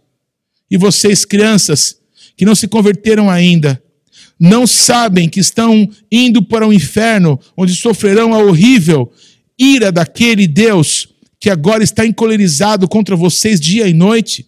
Será que vocês ficarão felizes em ser filhos do diabo, quando tantas outras já se converteram e se tornaram filhos santos e alegres do Rei dos Reis? Queira Deus, todos aqueles que ainda estão fora de Cristo, pendentes sobre o abismo do inferno, quer sejam senhoras e senhores idosos, ou pessoas de meia idade, quer jovens ou crianças, que possam dar ouvidos agora aos chamados da palavra e da providência de Deus. Este jubileu, o ano aceitável do Senhor, que é um dia de grandes misericórdias para alguns, e sem dúvida será um dia de extremo castigo para outros. Quando negligenciam suas almas, os corações dos homens se endurecem e a sua culpa aumenta rapidamente. Podem estar certos, porém, que agora será como foi nos dias de João Batista: o machado está posto à raiz das árvores, e toda árvore que não produz fruto deve ser cortada e lançada no fogo. Portanto, todo aquele que está fora de Cristo, desperte e fuja da ira vindoura. A ira do Deus Todo-Poderoso paira agora sobre todos os pecadores. Que cada um fuja de Sodoma. Livra-te salva a tua vida, não olhes para trás, nem pares em toda a campina, foge para o monte, para que não pereças. E assim, conhecendo o temor do Senhor, persuadimos aos homens, de sorte que somos embaixadores em nome de Cristo, como se Deus exortasse por nosso intermédio. Em nome de Cristo, pois, rogamos que vos reconciliais com Deus. Segundo aos Coríntios 5, 11 a 20 e 6, 2. Buscai o Senhor enquanto se pode achar. Invocai-o enquanto está perto. Deixe o perverso o seu mau caminho o iníquo os seus pensamentos. Converta-se ao Senhor, que se compadecerá dele, e volte-se para o nosso Deus, porque é rico em perdoar. Isaías 55, versículos 6 e 7. Eu quero contar duas situações que eu vivi. A primeira coisa, eu vou contar duas histórias. Há menos de um mês atrás, eu estava é, dirigindo um pequeno grupo que nós temos aqui na igreja, nós chamamos isso de Partindo Pão. E eu tinha uma mensagem pedindo que eu visitasse alguém no hospital. E curiosamente, o hospital era no mesmo bairro onde eu estava. A gente terminou o trabalho, já era tarde, era mais de 10 horas da noite, e eu fui até esse hospital. Eu cheguei lá, fui até o quarto, essa pessoa estava numa situação muito difícil de saúde, né? Era uma situação grave. E eu fui conduzido, parece que foi uma coisa incrível, as portas foram se abrindo do hospital. Foi incrível. Eu sei que eu cheguei lá no quarto, tinha uma acompanhante dessa pessoa no quarto, e eu cheguei a abrir a porta, não sabia, achei que não sei. Eu entrei lá no quarto e as duas pessoas estavam dormindo, o doente e a acompanhante. E eu fiz barulho, não porque eu quisesse, eu fiz naturalmente barulho e eles não acordaram. Eu cheguei perto da cama do doente, eu cheguei ali perto da, do acompanhante e não acordaram. Eu fiquei constrangido de acordar. Eu nem sabia se o, se o doente tinha condições de acordar, eu não sabia. Aí eu saí, mas antes eu fiz uma oração. Eu disse, Pai, se essa pessoa ainda não entregou a vida para o Senhor, dá uma oportunidade, Senhor, para que essa pessoa não se perca, mas ela possa te conhecer. E eu saí. E fui falar com os enfermeiros, quatro enfermeiros se juntaram. E eu contei isso, falei assim, olha, eu, eles estavam dormindo, aconteceu tal, eu volto outra hora. Aí uma das enfermeiras disse, por favor, pastor, não vá embora agora. Eu acordo ele para você. A gente não sabe se ele vai acordar o outro dia. Os quatro enfermeiros chegaram à conclusão que eu precisava voltar, precisava acordar aquele homem para orar por ele. Eu naturalmente voltei, uma das enfermeiras foi comigo, ela acordou aquele homem e aquele homem estava lúcido. E aquele homem orou junto comigo. Eu segurei nas mãos dele, ele confessou Jesus com a sua própria boca, ele chorou enquanto orava comigo. Eu pude colocar as mãos sobre a vida dele e abençoá-lo. Eu quero te dizer que há três minutos atrás eu tinha orado para que Deus desse uma oportunidade para ele. Sabe o que Deus fez? Deus falou assim: Eu dou, a oportunidade é você.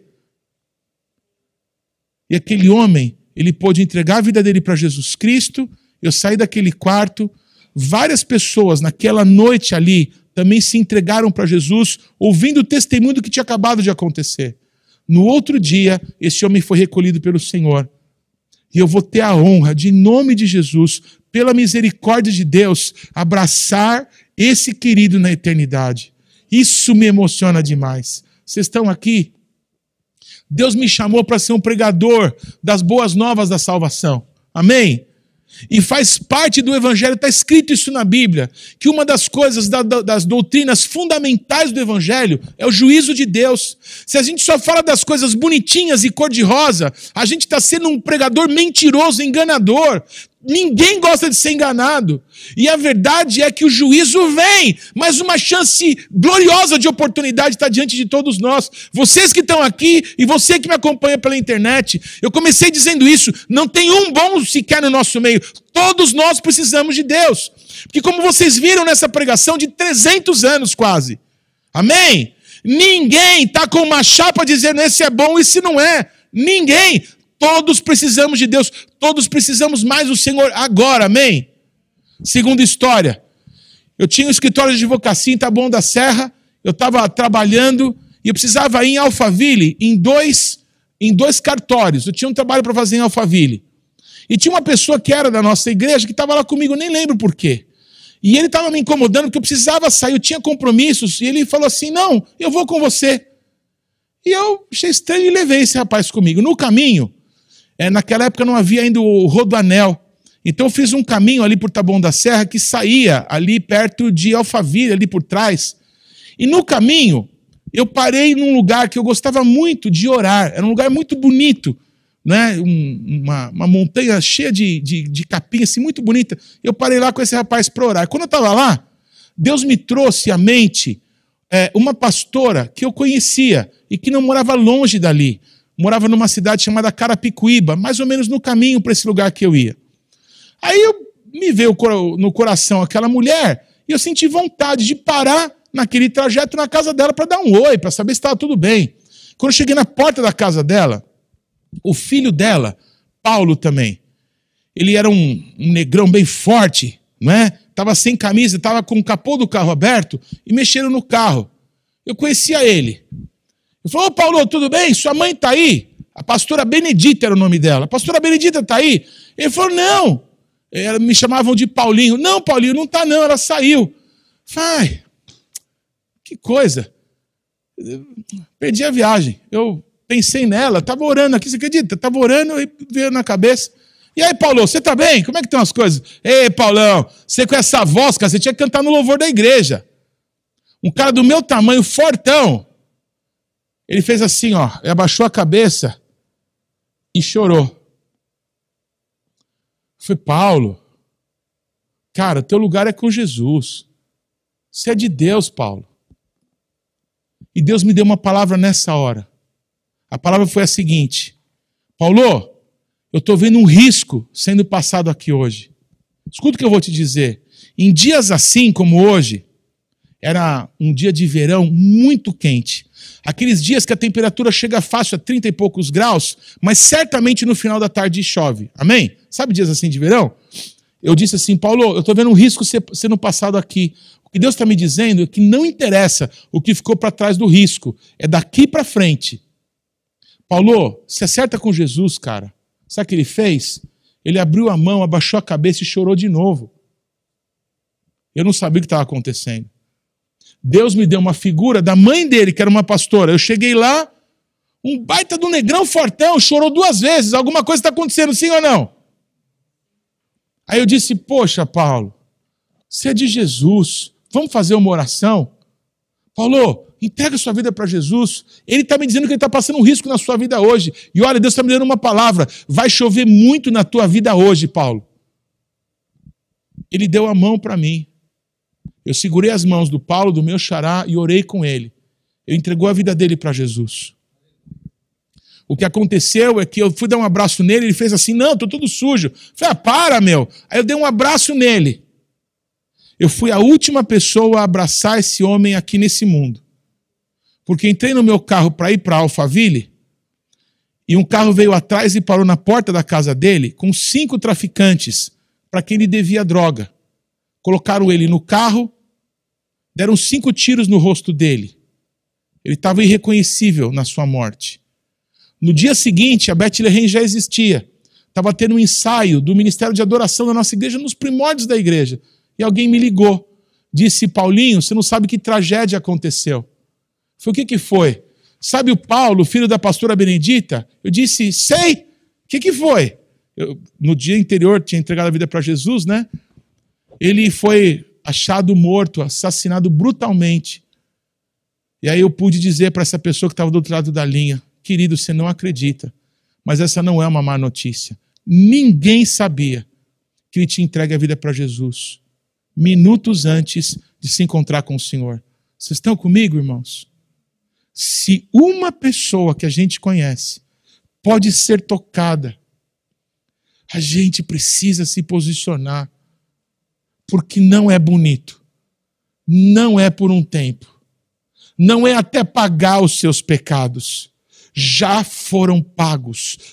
Toda a ira que existia em Deus caiu em Jesus Cristo.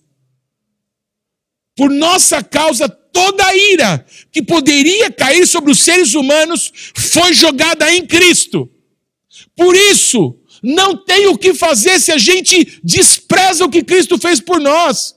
Por isso, os que estão aqui, os que me acompanham, esse é um dia glorioso de salvação. É um dia glorioso da gente se acertar com Deus, da gente clamar pelo Senhor, da gente dizer: Deus, transforma a minha vida e me usa, Senhor. Me usa nessa geração para que os meus irmãos não vão para o inferno, para que os meus pais não vão para o inferno, para que os meus amigos não vão para o inferno, para que pessoas que eu nem imagino, que eu nem conheça, possam te conhecer. Nós não estamos brincando. É um tempo de oportunidade. Há menos de seis meses atrás, era um país rico, o celeiro da Europa e quase do mundo inteiro de alguns elementos. Começou a guerra. As pessoas foram usar os seus cartões de crédito e débito e não funcionavam. Tiveram que ir nos bancos fazer filas quilométricas e sacar todo o dinheiro que tinha lá. Mas por causa da guerra, eles tiveram que fugir do seu país. Eles saíram da Ucrânia e foram para a Polônia, com talvez malas de dinheiro, os que tinham. Mas o que, que adianta dinheiro da Ucrânia na Polônia? Me responde. Do dia para a noite a vida foi mudada, transformada. O nosso Deus é um Deus de amor, é um Deus de bondade e de misericórdia, que está estendida para nós agora agarremos a bondade e a misericórdia do nosso Deus. Amém, amados? Eu quero encerrar declarando isso. Jesus e o Yom Kippur. Você pode passar o... Ah, aí mesmo, esse, esse, essa figura mesmo. Vocês estão vendo aqui, não sei se você me acompanha pela internet, a figura de um sumo sacerdote quando ele entrava no lugar chamado a Santidade das Santidades, ele se vestia completamente de branco, se vestia de Jesus, se vestia de santidade, porque é uma figura de Jesus. 50 dias depois da ressurreição de Jesus, Deus entregou a palavra dele para o seu povo, lá no Monte Sinai. Mas, enquanto Moisés recebe as palavras de Deus, as tábuas, as dez, as dez palavras, você conhece isso? As tábuas da lei, sim ou não? Quando Moisés estava descendo, o povo de Israel inteiro tinha feito um bezerro de ouro, porque o Moisés estava demorando muito lá. Eles falaram: Acho que o Moisés morreu. Preste atenção o que eles fizeram. Eles fizeram um bezerro detestável de ouro e colocaram o nome do bezerro do nome de Deus. Eles chamaram o bezerro de ouro do nome do nosso Deus. Dá para entender? O nível de idolatria que eles fizeram? Deus falou assim para Moisés: Moisés, desce rápido, que o seu povo acabou de me abandonar e está cultuando um bezerro de ouro. O Moisés, quando vê aquilo, quebra as tábuas da lei, joga aquele negócio no, no fogo e manda matar todo mundo que tinha se prostituído. Não é com aquele Deus detestável, aquele falso Deus. Deu para entender, amados?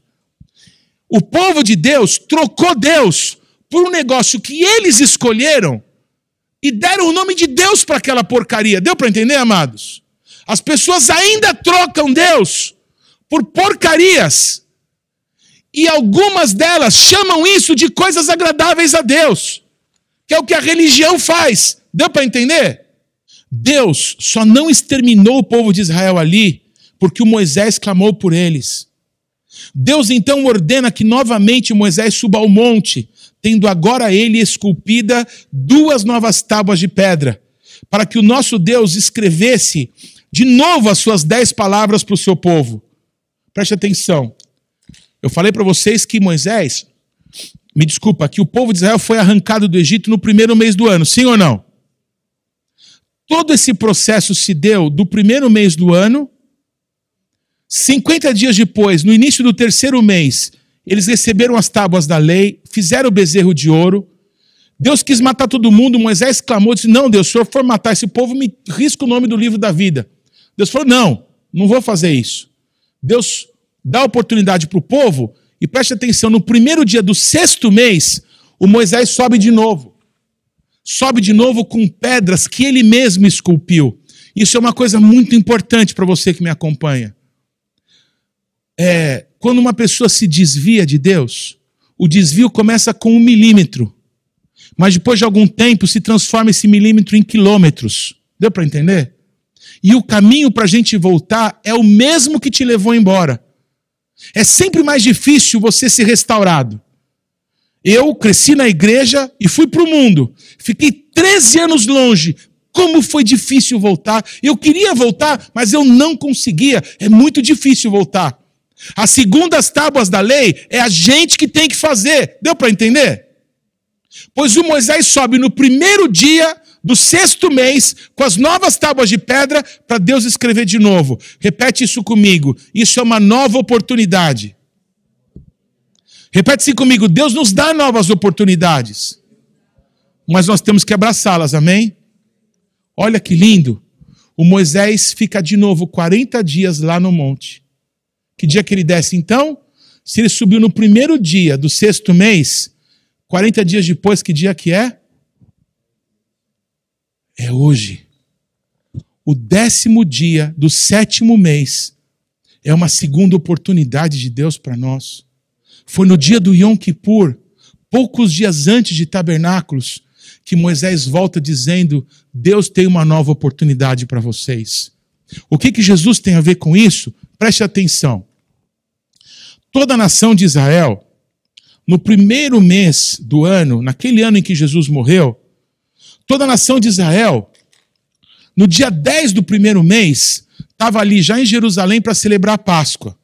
E Jesus estava descendo do Monte das Oliveiras, porque estava vindo da casa dos seus amigos, que ficava atrás do Monte das Oliveiras. E ele vem montado num jumentinho.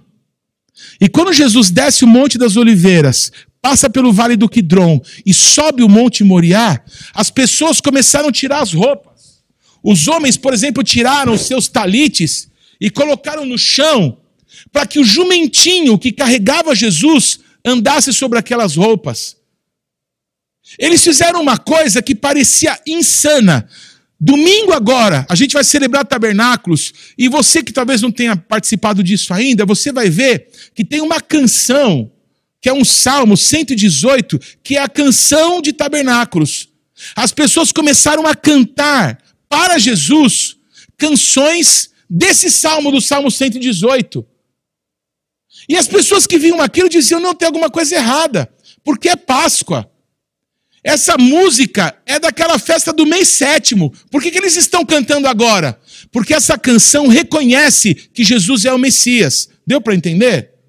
A Páscoa foi a oportunidade do povo de Israel de conhecer Jesus Cristo como Senhor e Salvador das suas vidas. Mas o que, a Bíblia diz? Que o seu povo perdeu tempo da sua visitação.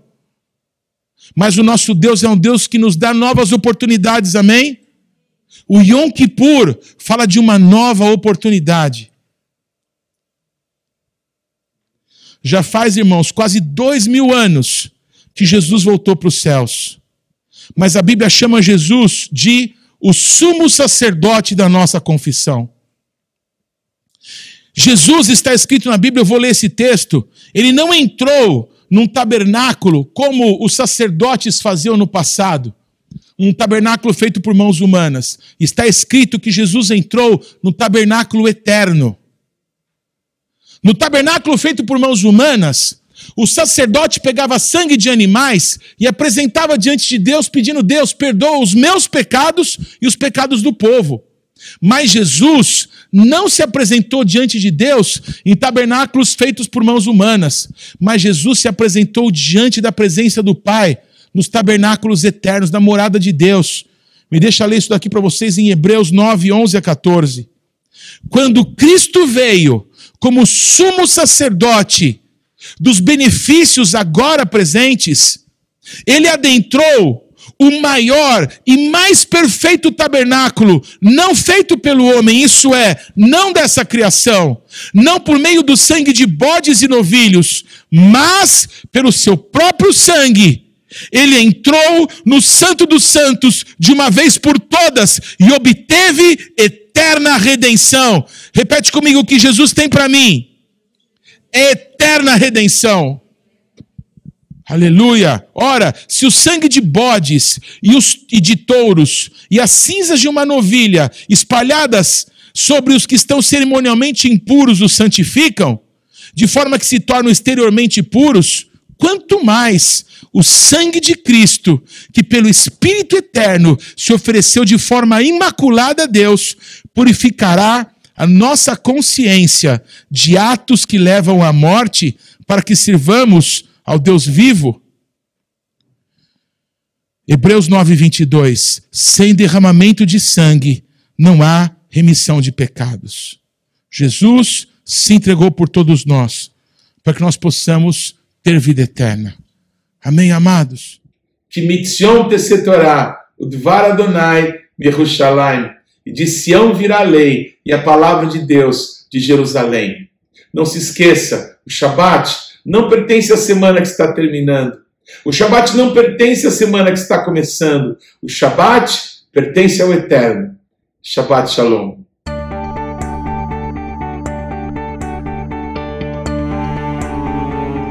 Não deixe de ler ou de ouvir os textos que foram citados na Paraxá dessa semana. Você pode acessá-los ou no nosso site ou nas principais plataformas de podcasts o importante é que você, pessoalmente, mergulhe no conhecimento da palavra de Deus. Você pode participar ativamente do programa Minha Torá, se inscrevendo no nosso canal, mandando perguntas, interagindo, compartilhando com seus amigos é, porções que vão te edificar. Mas também você pode fazer parte disso, semeando financeiramente para que esse canal se desenvolva ainda mais. Então você pode usar os nossos dados bancários para que você possa fazer contribuições para que a palavra de Deus possa alcançar muitas outras pessoas. Vamos fazer isso juntos e que Deus te abençoe.